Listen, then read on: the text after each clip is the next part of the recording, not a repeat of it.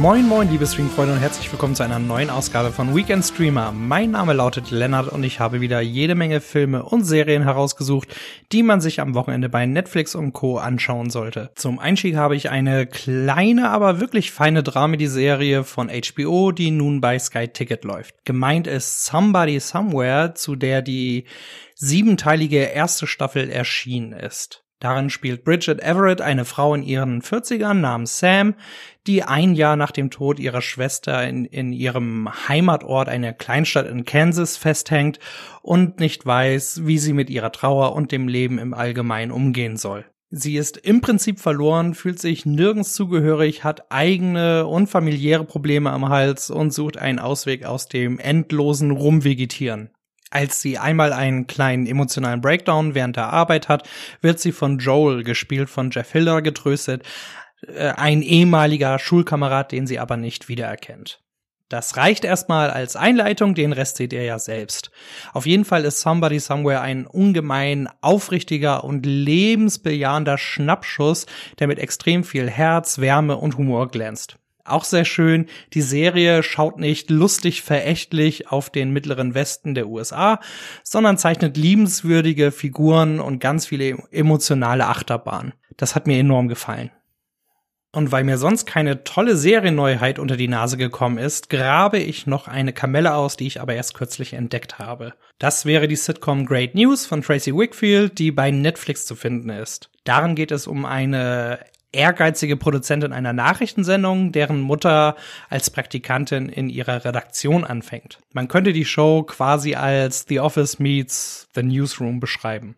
Auf jeden Fall sorgt die Serie für einige ordentliche Lacher, die man derzeit sicherlich braucht. Neben den Jokes hat mir auch das harmonierende Ensemble gefallen, zu dem unter anderem Brika Heelan, Andrea Martin, Adam Campbell, Nicole Ritchie und John Michael Higgins gehört. Letzterer hatte im Kinofilm Licorice Pizza zuletzt einen der großartigsten Running Gags inklusive Hammerpointe, den ich jemals gesehen habe. Noch mehr von der Serienfront im Schnelldurchlauf. Bei Netflix sind mit der südkoreanischen Fantasy Action Tomorrow und der auf wahren Begebenheiten basierenden Dramedy Dirty Lines aus Holland zwei interessante Serien dazugekommen. Auf Disney Plus ist die Dramedy Single Drunk Female erschienen und bei Sky Ticket findet man neuerdings den britischen Mystery-Krimi Annika. Weiter mit den Filmen.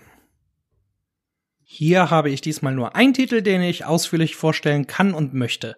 Und zwar den Horrorstreifen Malignant vom Horrorspezialisten James Wan. Darin geht es um eine Frau, die grauenhafte Albträume brutaler Morde hat, die dann auch in Wirklichkeit geschehen. Natürlich will ihr aber niemand glauben. Der Film bedient sich an bekannten Elementen verschiedener Horrorgenres und vermischt diese miteinander. Richtig bahnbrechend ist das wahrlich nicht, das Endprodukt fügt sich aber gut zusammen. Zudem darf man sich am Ende auf einen Twist einstellen, der sich gewaschen hat. Malignant findet ihr ab morgen bei Sky Ticket. Und diese mehr oder weniger sehenswerten Filme sind außerdem noch erschienen. Bei Netflix sind neben dem Thriller 21 Bridges auch die Musikkomödie Metal Lords von Peter Solid und die Sci-Fi-Romanze The In-Between gedroppt. Bei Amazon Prime Video findet ihr zudem den vielversprechend klingenden Agenten-Thriller All the Old Knives mit Chris Pine, Tarndive Newton und Lawrence Fishburne. Das großartige Krimidrama Mystic River gibt es nun wie auch das Horrordrama Swallow in der Arte-Mediathek. Das reicht auch erstmal an Spielfilmunterhaltung. Denn bei den Dokus habe ich gleich zwei Titel, die sich lohnen und beide bei Netflix abrufbar sind. Ich fange erstmal mit dem wirklich deprimierenden Thema an.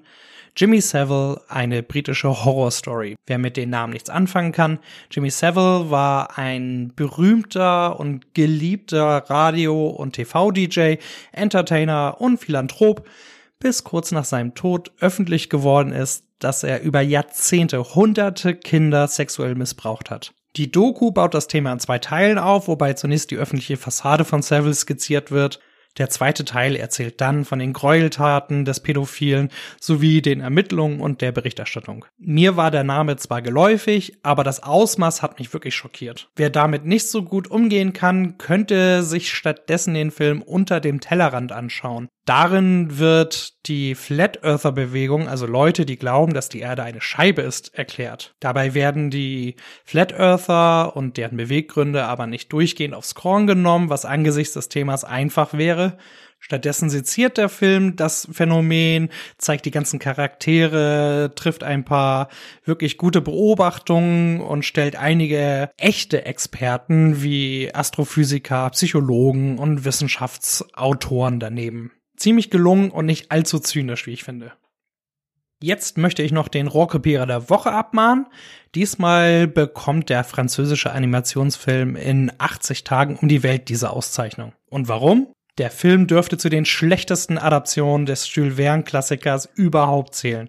Die Animationen der Figuren sind bestenfalls mäßig, es wird wenig Abwechslung in puncto Schauplätze geboten und die Geschichte hat null Elan. Extrem lieblos und verschwendete Zeit für alle Beteiligten und Zuschauer.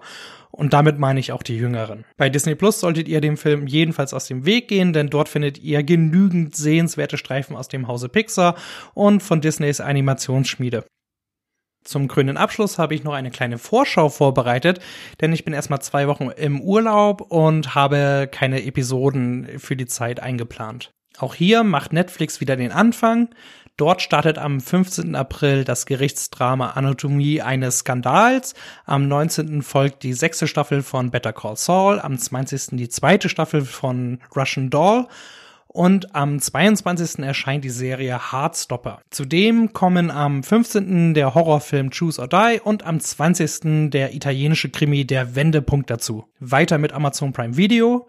Hier darf man sich auf die Western-Serie Outer Range am 15. April, den Kriegsfilm Tenet am 17. und den wunderbar bescheuerten Actioner Snakes on a Plane am 21. freuen. Disney Plus bietet ab dem 15. April den Horrorfilm Fresh und ab dem 20. April die True Crime Serienverfilmung The Dropout, die ich in der letzten Folge fälschlicherweise Netflix zugesprochen hatte. Bei Sky Ticket startet am 15. April der Animationsfilm Fireheart aus dem eigenen Hause, gefolgt von der Historien-Dramaserie The Gilded Age am 22.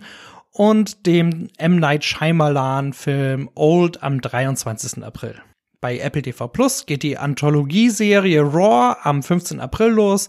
Am 22. kommt der Dokumentar-Mehrteiler They Call Me Magic dazu. Ansonsten findet ihr bei RTL Plus die Kurzform-Comedy Cheaters am 12. April und in der ARD-Mediathek gibt es ab dem 22. April die zweite Staffel von All You Need. Zu guter Letzt startet am 24. April noch das Politdrama Gaslit über bislang eher unbekannte Aspekte des Watergate-Skandals bei Starsplay. Dazu möchte ich euch aber gerne mehr erzählen, wenn ich wieder da bin, weil ich unter anderem mit dem Showrunner gesprochen habe.